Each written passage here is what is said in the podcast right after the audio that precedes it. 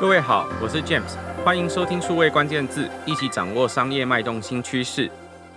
稍微注意一下这几年新闻的朋友，大概都对 G 零 V 这个字不感到陌生哦。那个零其实是把 G O V 那个 government，我们在讲政府的这个 G O V 的 O 换成零，这是一个网络常见用英文跟数字代换的文化，取名字的时候方便，记住也相对的容易。很多人听过这个字，可能是因为现在有一位行政院的数位政务委员唐凤，当他在讲有很多开发者社群一起公司协作的时候，常常提到的一个社群就是 G0V。G0V 是一个台湾的公民科技开发者社群，但实际上他在做些什么？对台湾社会有什么影响？为什么发展到现在会变成自由民主社会的好案例？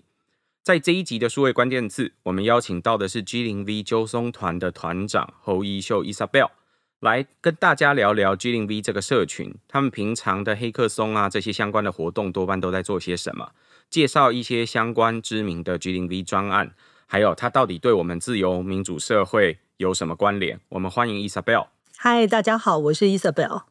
Isabel，可不可以首先帮我们介绍一下？我刚刚说很多人可能因为我们的唐凤政委知道我们的 G 零 V，可是这几年到底其实我们认识也很长一段时间，而且 G 零 V 也十年了。嗯、这几年到底在 G 零 V 有哪些比较知名的案子，是为我们的社会带来很大的影响的？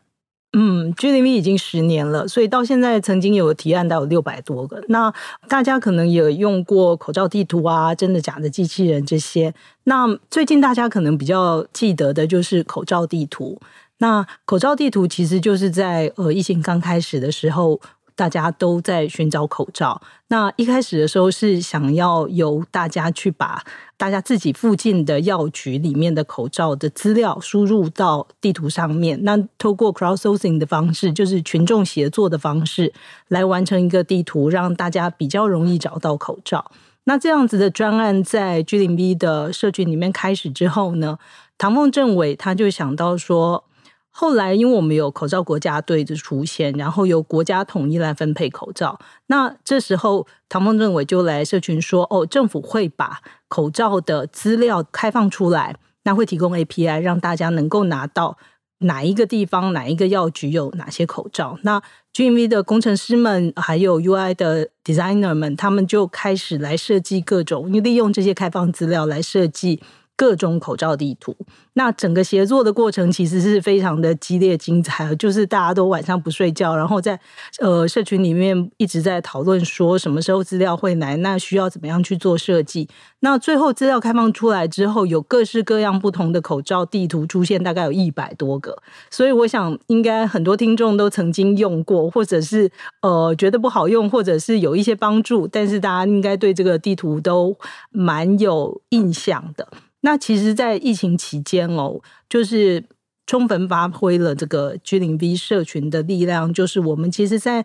那一个短短的一个月之内，有十五六个专案，都是为了疫情而产生的。那比如说买不到菜的时候，就有人做蔬菜箱专案，然后大家一起收集资料，然后告诉大家说可以去哪里买到资料。那比如说会有在哪边可以打到疫苗的专案。那所以呃，还有一些比如说提供心理健康咨询的这些专案，然后我们把它整合起来，叫做一个呃疫情 COVID-19 的疫情野生集合网站。那其实这样子的专案的集结，并不是第一次发生。过去十年来，几乎只要有重大灾难发生的时候，会有很多参与者，他们就集合在一起来做这样子的一起协作的工作，用。最快的速度去提供大家需要的资讯，然后把这样的资讯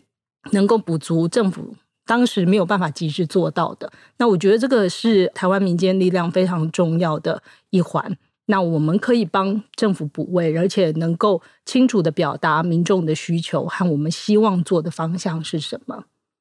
很多朋友现在正在听数位关键字的时候，可能正在戴着口罩在通勤或者是在运动等等。各位大概可以想一下，戴口罩防疫这件事情的这个防疫新生活，大概已经两年多。在二零二零年一开始的时候，没有多久，COVID-19 开始爆发，没有一个国家准备好，呃，有这么多的口罩可以随时提供给各位，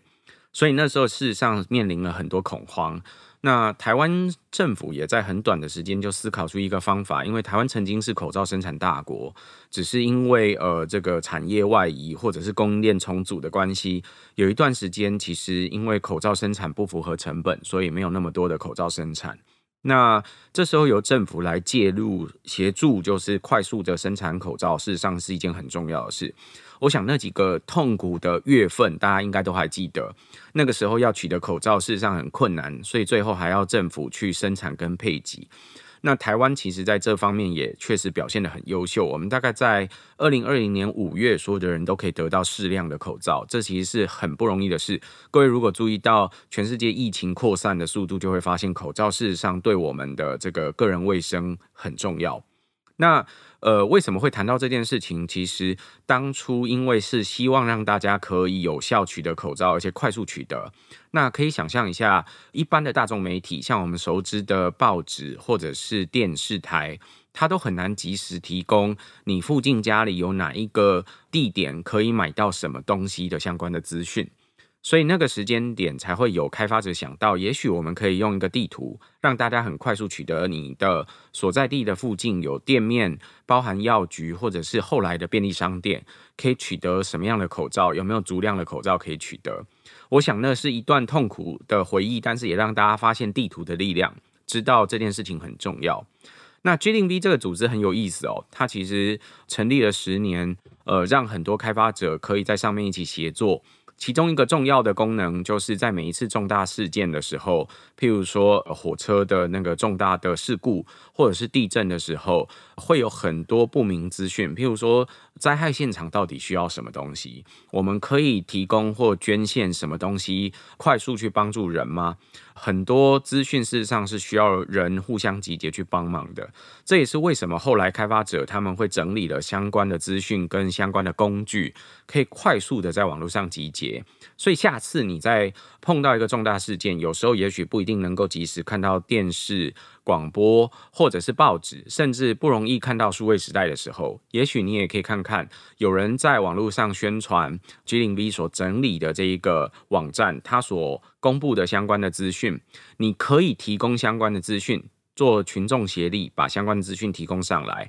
会有人协助整理，你也可以来帮忙做那个整理。那这时候你就可以知道很多相关的资料。这在我们碰到紧急灾难的时候，事实上是自由民主社会互相协作很重要、公民协作的重要工具之一。那伊莎贝，我就要问了，是除了口罩地图这个让大家印象很深刻的这个专案，我想，嗯、呃，现在对大家都很熟悉。还有没有哪些专案是你印象也很深刻，而且也想要介绍给大家的？嗯，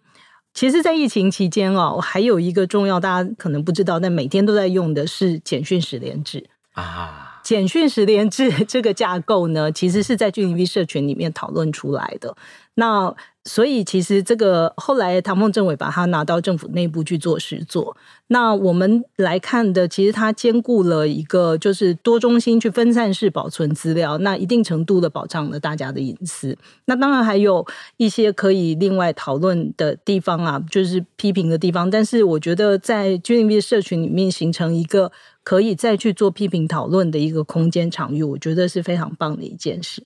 我都开玩笑说，简讯实联制其实由政府来推动之后，事实上让台湾的全民都认识了什么叫做 QR code。是的，在这以前呢，事实上你大概可以想象，各位听众的父母啊或小朋友不一定知道 QR code 是什么，也不知道手机其实透过照相机就可以去扫描 QR code。是，这现在已经变成行动呃手机的标配，但是在在十年前是难以想象的。那知道这件事情之后有什么影响？就是那个 QR code 扫完之后可以直接传简讯，这件事情其实也是 QR code 的设计之一。那这个工具可以让我们用手机号码取代我们真实身份证字号，是，所以可以协助我们的一些隐私权的保障，但是又适当的让意调需要进行的时候可以快速进行。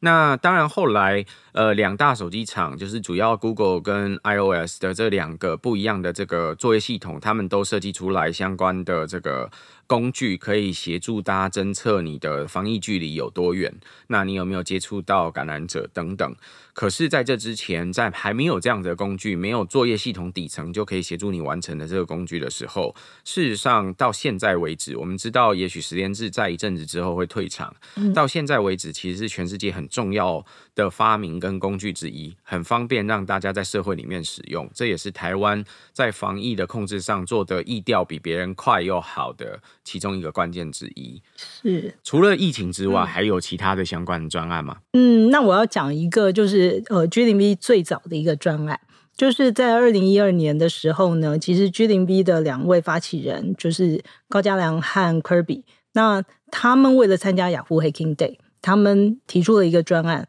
做什么呢？他们希望把中央政府的总预算用一个比较简单明了的方式，让大家可以理解。那我不知道大家知不知道台湾的中央政府总预算是多少钱，你知道吗？我不知道多少钱，但是我知道，你知道那一本预算书总预算书写出来的时候是厚厚一大叠。大家可以想，那个如果看过硕士论文的一本书，大概大概通常大概也许一百页吧，那个一大叠大概至少是七本到十二本中间那种很厚很厚，你很难看得完的东西，是非常大的一大叠，就是里面大概就是台湾一年的中央政府总预算大概是接近两兆左右嘛，哈，然后里面的各分项整个所有纸本加起来的话，大概至少半个人高吧，然后所以呢，谁会去翻这个东西？但这件事重不重要呢？我们是不是需要，当你缴税的时候，是不是会想要知道说，那我的钱到底花到哪里去，用什么样子的比例？那所以他们提了这个专案，就是就希望把这些数字用比较简单明了的方式来让大家能够理解。那他们用什么方式呢？他们用的方式就是用大大小小的圈圈和泡泡。那所以如果说这一件事情，比如说社会福利。用的比例比较大的时候，他会用比较大的泡泡来表示。那比如说国防，它可能就稍微小一点。那有一些，比如说退休金啊什么，它就会用各种不同的大小的比例。那你就可以知道说，哦，我们的钱是用什么样的方式，呃，什么样子的比例分配到各不同的部门去。那更有趣的是，他们会去设计一些有趣的换算方式，比如说你的呃。呃，就是退辅会，它一年的预算是多少杯珍珠奶茶这种方式，所以你就可以在那个网页上去玩这件事情，让你有一个概念说，哦，原来我们一年的中央政府的总预算是用什么方式去分的分配到各个不同的部部门里面去的。我印象很深刻，他们第一次做出这个用泡泡图来看中央政府总预算案的时候，我在上面玩了很久，因为很好玩啊，因为很好玩，然后也第一次让我很轻松的看到我们到底在哪些地方花了钱。其实台湾在呃社会福利的支出上面占的比例通常是比较高的，其次可能是国防或教育预算。事实上，我们在这两者的投资都非常的多。那我们也有一定的比例花在这个退抚的基金上，嗯，呃，有了这一个资料，可以帮助我们去理解说，原来我们每年缴的税，或者是中央政府之所以需要举债，有差了一点钱，他们事实上是怎么在平衡的？嗯，人家都说这个管一个家最难的就是去管账务的人嘛，是。是那我想，行政院长或主机总处的处长，或者是各部门的部长，他们其中一个衡量的关键就在做这件事。当然，我们都会说，就是每一个做部长、做政府官员的，都希望可以做出政绩，嗯、但他们也要去看怎么划给，就是怎么去养这个家。嗯、所以他在衡量的时候都得有这些标准。只是那个标准在他心目中拿捏，他肯定在心目中也有一个泡泡。是，只是那个泡泡我们通常都看不到，不知道不知道是怎么样。对，但第一次我们就可以这样看到。嗯其实这个专案影响非常大哦。各位如果现在上到主计总处的官网找这个中央政府总预算案的视觉化，事实上也可以直接在主计总处里面看到。呃，这一个就是他们直接把他们自己做的那个预算书给视觉化。我觉得这是一个很重要的事情。是什么叫做公司协作？你可以想象，一开始政府部门一定对有些。呃网络的基础建设、数位基础建设，可能技术陌生，可能对这个科技可以做什么也陌生，所以他不知道到底技术可以做什么，或这个社会可能要什么。那所以就有很多开发者他们会想要要帮忙是，是诶，我们可不可以把这个东西给做出来给大家看？做完之后。你就会发现政府也会学到东西，就是啊，原来可以做这件事。譬如说，原来不会造桥铺路的，结果看到有人自愿帮忙造桥铺路，就知道喂，可以造桥铺路，而且我们应该用税金来做这件事情，所以应该用政府的税金来做这件事。这叫做公私协作，就是私部门协力，让公部门也可以一起工作。做出来的成果，其实对于公民或者对于自由社会的影响就很大，因为我们自己的国家自己救，自己的社会自己处理，所以有很多事情，其实有人动手开始做，就可以让大家看到这件事。这也要让我要再问一下 Isabel，其实，在 G M V 里面有一个很特别的文化，叫做没有人。是，就是很多人都会讲说 G 零 V 的代表是没有人，虽然有创办人没有错，可是他们也会自己谦称自己叫做没有人。嗯，那我想问问，什么是没有人？还有，到底谁是没有人？呃，没有人这个概念呢，其实就是呃，在社群里面的一个算格言吗？就是不要问为什么没有人做这件事，你就是那个没有人。就是工程师，谁叫你要问？对，就是因为其实呃，我们常常会觉得政府做得不好，或是有一些事情没有人做，那会用一种比较是抱怨的心态说：“诶，为什么没有人做这个？”那其实我们都可以是那一个就来做的没有人。那所以其实这就讲到 G0V 的核心理念就是行动主义跟公民精神。那行动主义跟公民精神，就是当你看到有社会上有什么缺口，有哪一件事情可以，哪一个问题需要解决的时候，我们不要去批评那个问题。那我们可以直接想想办法，就是去讨论一个可行的呃解决方案，然后我们就来试。那如果觉得不理想，我们就再改，然后号召更多人来一起跟我们一起试。那所以就因为社群是一个不断在改进，而且没有边界跟限制的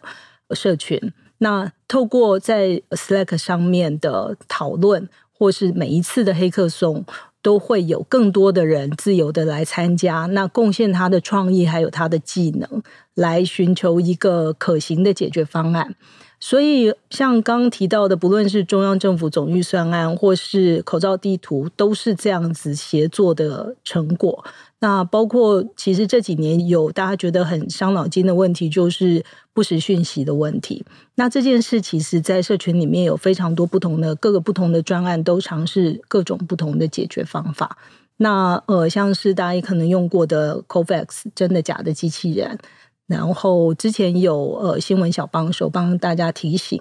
所以在社群里面，其实你可以提出不同的解决方案，然后来尝试，然后来协作。然后最棒的是，呃，G0V 是一个开源的社群，就是呃 open source 的社群。那所以我们的工作成果都是可以。重用的，就是可以自由的让别人去做，在符合授权的状况底下去利用。所以，像刚刚中央政府总预算视觉化哦，其实不只是中央政府他们有用这样的概念。我们不久前，其实巴西的一个开发者说，他用了这个专案的 source code 去处理的他们自己地方政府的。预算，所有巴西的朋友也看到了巴西自己的预算大概是怎么分配的。是的，是的，对对，所以这个影响其实真的是可以非常远的。对，嗯、呃，事实上，没有人的这一个文化，刚刚伊莎贝尔提到的时候，他讲到两个关键字，叫做行动主义，或者是讲到公民社会。嗯，那我都开一个玩笑说，这个听起来有点社会学的描述哦。但是，呃，行动主义这件事情，其实把消极转为积极，因为很多时候我们可能批评多，就是这个事情好像该做，但怎么没有人做呢？事实上，有可能是没有资源，没有想到，没有想到什么方法可以做，或者是没有人先开始。所以，呃，如果你动手做了一点，开始做示范，就有可能会有人发现，诶，这个不错，但是可能也有一些地方可以改进，大家会讨论可以怎么去做，然后把这件事情给做出来，做得更好，这也是为什么 G 零 B 设计了非常多不一样的专案。那这个呃设计的这个活动里面，事实上也可以让大家提案去讨论，可以用什么方法。像刚讲到的不实讯息，或者是现在常提到的几个关键字叫假新闻之类的问题，事实上目前的确没有非常非常好的解方。但是有很多可以努力的地方，这个为什么大家都会提出各种不一样的工具，或者是不一样的思考来协助执行？那像刚刚说到的真的假的机器人，就是一个可以让你在简单的 Line 啊，或者是 Messenger 上面，它所提供的这相关资讯，可以协助你去验证说这个关键字目前大家的讨论，这是一个真的新闻还是假的新闻？那这时候我也想请 Isabel，刚有在介绍的时候介绍到你是揪松团的团长，是。那那个揪松我们知道是揪大家一起黑客松的意思，没错。可是实际上这个 G 零 V 的黑客松多半都在做些什么？嗯、黑客松哦，是 G 零 V 的起源的第一个活动。那什么叫黑客松呢？其实它是 Hack 加马拉松两个英文字合在一起，所以。原本的意思就是说，呃，有很多工程师，他们想要集结在一起，呃，很快的、比较长时间的一起工作，然后去解决一个特定的问题。那 G 零 V 的黑客松是从二零一二年开始两个月举办一次，到现在已经是就上个周我们刚举办了第五十次黑客松。那每一次的黑客松呢，我们会开放让大家报名，然后自由来做提案。然后你提出你的想法，然后告诉大家说你需要什么样的人来协助你，然后在场的人就可以一起加入。然后在那一整天的时间里面，我们就自由的去讨论，然后去 coding 或是做设计。然后在一天的结尾的时候呢，就会去做一个成果报告，告诉大家说你们今天完成了什么。然后当然一天的时间没有办，可能没有办法完成把专案完成，所以会在。回去以后，通常都会在呃 G0V 的 Slack 上面继续做讨论。那每一个专案，他们也会有自己的小松去做协作。那黑客松是一个非常有趣的场域，我觉得很像是刚刚 James 有提到说，我们可能会面对某些问题感到无力，因为我们觉得没有资源，然后也不知道该怎么做。但是当很多人集结在一起的时候，我们就可以运用大家的资源。然后一起来讨论，这有点像是我很喜欢一个童话故事，叫做呃石头汤，就是本来是一锅清水，可是大家各自把家里面的一点点的东西带来，然后放进去之后，那一锅清水就变成了一锅非常棒的一锅汤。那每一次的黑客松，其实我都会有这样的感觉，因为它会有非常多各种，包括艺术啊，然后法律啊、工程啊，各种各行各业不同领域的人一起来针对一个共同关心的问题，一起做跨域的讨论。所以它就是一个，我觉得是一个非常棒的协作、激发创意，然后去尝试解决问题的一个场域。开发者自己呃集结在一起，然后做一个相关的题目，这件事情在这十五年来大概是开发者圈的显学。嗯，通常一起做一个题目，快速的做一个 prototype，它叫做黑客松的这一个活动，常常都是一群开发者在做比赛，学校在做提案，或者是创业在做提案的时候常用的其中一种手段。那事实上，很多开发者社群不是只有 G 零 B 公民科技社群。都也会做这类的事情，他们可能根据自己的目的、想要发展的方向或者是专案，会举办短期的黑客松，让大家有机会去提一些想法，然后把某些想法 prototype 给做出来，看看大家是不是能够接受。可以接受的时候，在市场或者是在这个应用场景上，就会有机会可以去落实。这是黑客松的起头。那黑客松事实上也是 G0V 这个社群维系关系一个很重要的过程。大家可以想象说，像刚刚 Isabel 讲到的，就是有很多开发者都想要用写程式来改变社会，让世界更美好。他们一开始想到可能要有这个人来做，怎么没有人来做呢？好，他就是那个没有人。那这些没有人，他其实还是要互相可以讨论。大家才比较有信心嘛，发现原来没有人不是只有一个人，没有人是好多人啊，是大家都是没有人，所以这时候你就会开始有热血，会一起讨论，哎，我们是不是可以先解决哪几个问题？尤其这个迫切的问题，可能影响你我身边的人，甚至我的家庭、我的周遭环境。这时候大家就会有勇气来一起做。可以想象刚刚讲到口罩地图的那个例子，在短时间，因为所有的朋友都想要得到口罩，而且要照顾自己的家人，所以有很多人宁愿熬夜不睡觉，也要赶快把这个资讯做出来，因为它影响的不是只是我自己的家庭，是，是它可以影响上千万的人。嗯，所以这时候一些热血的人合起来，就可能可以做一个有趣的题目。那我刚刚说为什么维系关系很重要呢？如果没有平常两个月一次这种聚会，你没有机会让一群热血的人有机会互相认识、互相了解，也互相讨论，那就更别提刚像口罩地图或提到的各种灾难紧急事件的时候，有机会在网络上集结。其实集结是需要互相的信任、跟讨论、跟合作。我知道你会什么，我知道我会什么，我知道他会什么，所以我们互相来做吧。那伊莎贝尔通常都是我开玩笑说，我去参加黑客松的时候，他是那个大姐头，他会协助去帮忙张罗资源，然后直接分配说：“嘿，James，你去做什么？然后谁去做什么？”那少资源的时候来讨论。然后伊莎贝尔也会很快的协助大家去讨论，我们可以怎么样取得这相关的资源。我想这都是每一个社群在集结的时候很重要的那个过程，也可以让大家了解，事实上这是黑客松为什么能够凝聚这个社群已经超过十年的一个重要的关键哦。那紧接着我也要问，那刚刚提到的，所以有很多是开发者，然后你也提到有做法律啊或做其他相关的专长的朋友。那一般人可以参加这个黑客松吗？揪松现在需要什么样的人参加？还有，他除了参加之外，我可以投入相关的资源吗？是，所有人都可以来参加。我们每次黑客松大概现在有提案坑主哦，就是提案人最小的年纪大概是国中生。那他做了很棒的专案，也有很多成人跟他一起协作。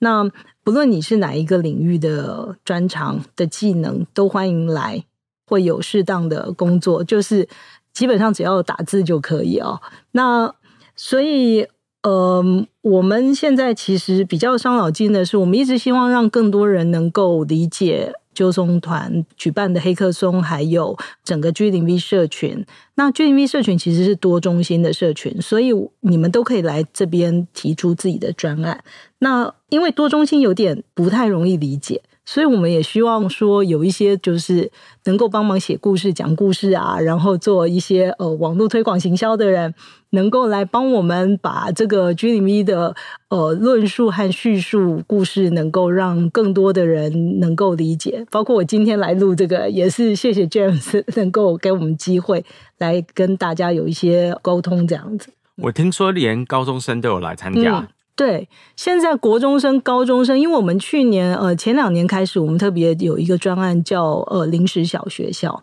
那我们是希望把 G 零 V 社群这个协作方法，去让更多的年轻人能够知道，所以我们就进到高中里面去，和台南女中啊、台中女中啊这些高中去做一些合作。那告诉他们说，可以用什么样的协作方法去完成他们自己提出的专案。那他们也可以放在学习历程里面，所以最近也很多高中生来到居民的社群去做提案，包括说他们很多想要解决这个呃学习历程的问题。